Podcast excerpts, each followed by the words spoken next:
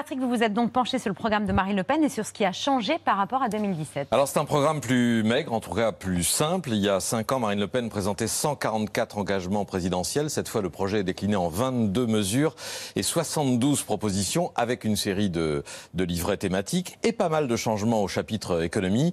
Il y a cinq ans, la candidate du RN promettait la retraite à 60 ans avec 40 annuités pour tous, on en a parlé. Une baisse de 10% de l'impôt sur le revenu sur les plus basses tranches, la suppression euh, prélèvement à la source, une baisse des charges et des impôts pour les PME, l'abrogation de la loi travail, la loi El Khomri, et le maintien de l'impôt sur la fortune. Tout cela a été abandonné. La retraite à 60 ans, on en a parlé ici, ne profiterait qu'à ceux qui ont commencé avant 20 ans, mais cela reste la mesure la plus coûteuse pour les finances publiques de votre programme, avec sans doute la nationalisation des sociétés d'autoroutes.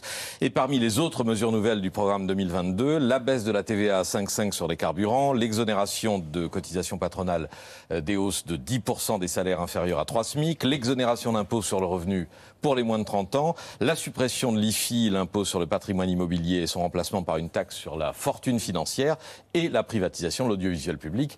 Ce n'est pas exhaustif, mais ce sont quelques-unes des mesures nouvelles du programme de Marine Le Pen. C'est sur l'Europe que le changement est le plus spectaculaire. Oui, il y a cinq ans, euh, la rupture avec l'Europe et sa monnaie était au centre de la campagne de Marine Le Pen. Le rétablissement de notre souveraineté monétaire économique était le premier de ces 144 engagements présidentiels. Sortie de l'euro, retour au franc, référendum sur la sortie de l'Union européenne, sortie de l'espace Schengen et retour aux frontières nationales avec 6000 douaniers pour les garder et sortie de la politique agricole commune. Tout cela a été abandonné? Oui, disons que c'est la méthode qui change et l'affichage beaucoup plus discret. L'Europe n'apparaît plus en tant que telle dans le programme de la candidate, pas de chapitre ou de livret dédié. On sait que l'une de ses premières mesures sera, restera, de retirer le drapeau européen des bâtiments officiels. Elle veut sortir du marché européen d'électricité, réduire de 5 milliards la contribution française à l'Europe, au budget européen, rompre les coopérations en cours avec l'Allemagne, mais sans dire si elle entend...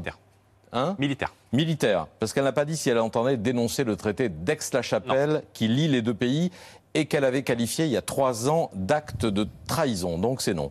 Elle ne le dénonce pas. C'est non. Mais en tout cas, il n'y aura pas de partage euh, du siège de la France au Conseil de sécurité de l'ONU. Ce qui, ce qui était sous-entendu derrière dans ce... Ce qui n'était pas, absolument pas écrit dans le traité. Et surtout, euh, affirmer par référendum la primauté du droit national sur le droit européen.